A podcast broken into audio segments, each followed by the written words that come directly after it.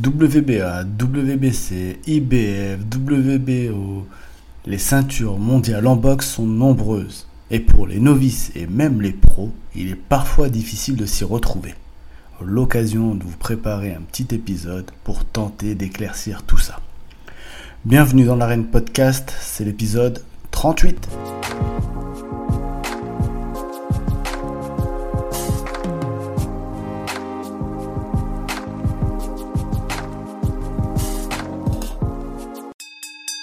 Avec un total de 17 catégories de poids et 4 ceintures par catégorie, le Noblard compte pas moins de 68 champions mondiaux. À cela viennent s'ajouter les titres réguliers et intérim. Difficile donc de s'y retrouver.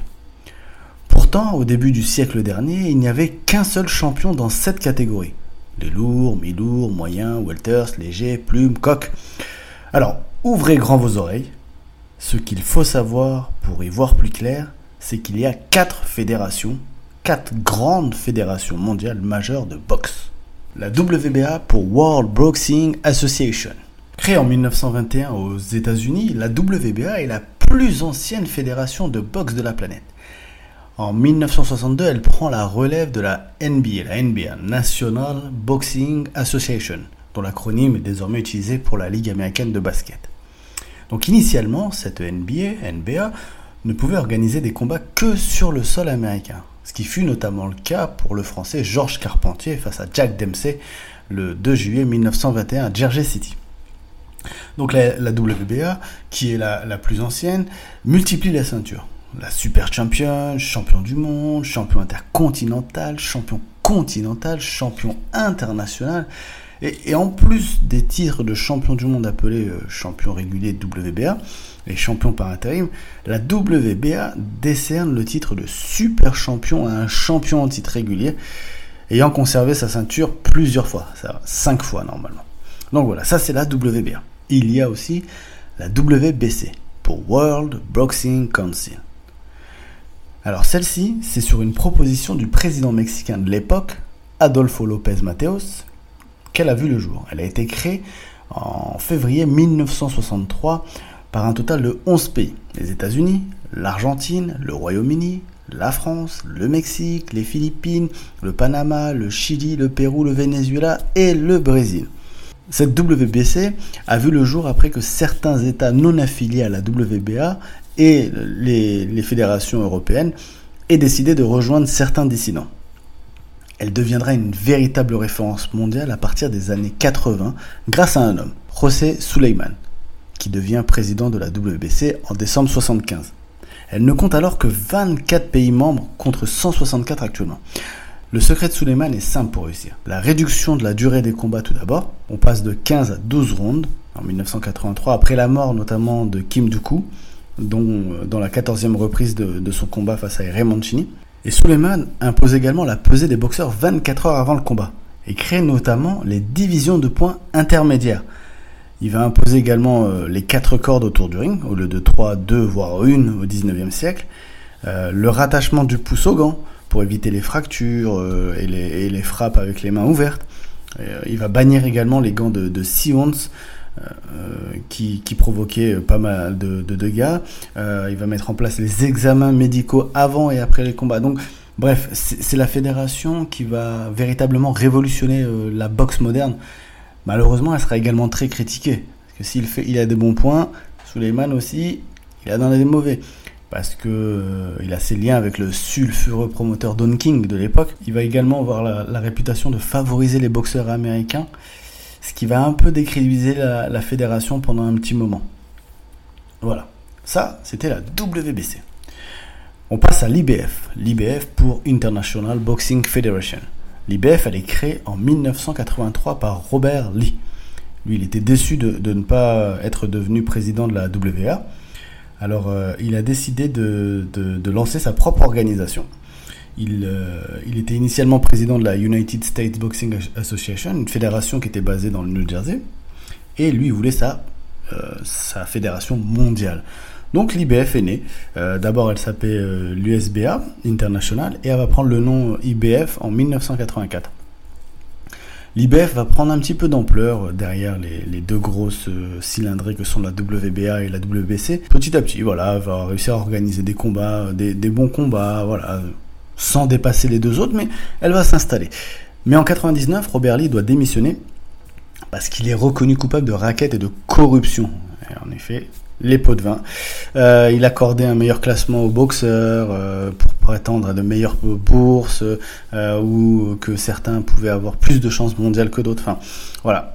Mais ce départ, ça va être un petit côté positif pour cette fédé, pour la IBF, parce qu'ils vont mettre une femme présidente, Yawata Knight, qui va rester seulement deux ans certes, mais c'est la première femme présidente d'une grande fédération de boxe. Et c'est quand même un événement à l'époque. Euh, ça, c'était l'IBF. On passe à la WBO, la quatrième plus grande organisation. La WBO pour World Boxing Organization.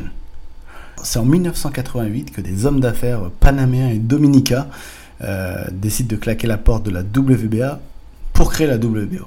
Et eux, ils vont faire fort parce qu'ils vont attaquer leur premier championnat du monde euh, avec en tête d'affiche Thomas Ernst, euh, qui euh, tout le monde connaît, la catégorie des super moyens, qui, qui est juste l'un des meilleurs boxeurs de tous les temps. et afin de gagner en crédibilité, ils vont mettre un ancien champion du monde à la tête ensuite de, de, de, de cette fédération, José Torres, qui est ancien champion du monde des, des lourds légers. Et il va occuper ce poste jusqu'en 1996. Alors cette fédération va faire son bonhomme de chemin, elle va s'installer petit à petit, et surtout dans les catégories de poids inférieurs, quelques boxeurs charismatiques et, longtemps invaincus vont, vont, vont se montrer. Euh, par exemple, Chris Eubank, que, que l'on connaît, euh, qui va combattre très prochainement, Oscar de la Hoya, euh, mais même chez les poids lourds, on avait Vladimir Klitschko. Et cette fédération va donc s'imposer par la qualité de ses champions et, euh, va, obtenir pas mal de reconnaissance auprès de ses pairs. Voilà pour les quatre plus grandes euh, fédérations euh, de boxe. Mais derrière, il y en a quand même d'autres encore. On a l'IBC, l'International Boxing Council, qui, qui a vu le jour en 90 et qui décerne des titres considérés comme de second rang, mais qui permettent à de jeunes boxeurs professionnels bah, de, passer un cap, de passer un, un step pour, euh, ensuite, pourquoi pas, euh, prétendre à des, titres un peu plus euh, majeurs avec les quatre grosses fédérations. parce que c'est vrai que les, les titres que l'IBC décerne ne sont pas considérés comme des titres de champion du monde. il y a également l'IBO. Alors l'IBO, on l'entend souvent, euh, notamment chez les, lourds, euh, lorsqu'on parle d'unification des, titres, dernièrement avec Anthony Joshua, notamment, on, cite souvent la ceinture IBO qu'il détenait, etc. Cette, euh, cette fédération, International Boxing Organization, a été créée en 1993. C'est aussi une organisation mineure et elle sert de tremplin pour les boxeurs prometteurs. Donc Anthony Joshua, il a pu en profiter, il a décroché cette ceinture et ensuite il est monté d'un cran pour avoir les titres euh, mondiaux en battant notamment Vladimir Klitschko, etc. Vladimir Klitschko également a été sacré par, euh, par Libero, puisque justement il avait perdu contre Joshua, où on a encore Lennox Lewis, euh, le grand champion anglais et britannique, qui a également été sacré par le passé dans cette fédération. On a d'autres fédérations beaucoup moins importantes, comme la WBU, World Boxing Union, qui a connu euh, pas mal de succès pendant une dizaine d'années au Royaume-Uni, avec euh, comme consécration George Foreman et Ricky Hatton, qui ont, qui ont, été titrés euh, dans cette fédération, qui est surtout une valeur européenne. Euh, voilà, on a également l'IBA, euh, l'International Boxing Association, qui a notamment consacré comme euh, jeune pousse Bernard Hopkins, Oscar de la Hoya, Roy Jones. voilà, on a après on a derrière on a encore des petites fédérations, mais je pense que je vais commencer à, vous perdre. On a l'IWBF pour les pour les femmes, la WBPF, la GBU ou encore l'AIBA, la fameuse AIBA, bon très critiquée, ça c'est pour la boxe amateur. Et enfin, j'allais quand même l'oublier, mais on a la ceinture de ring. Alors celle-ci, elle est particulière parce qu'elle est décernée par le média américain du même nom, à titre symbolique lorsqu'un boxeur a prouvé sa supériorité dans une catégorie. Donc euh, euh, dès qu'un boxeur montre qu'il est le patron de sa catégorie, on lui donne cette ceinture. Voilà, j'espère que je ne vous ai pas trop perdu dans cet épisode autour des ceintures mondiales de boxe.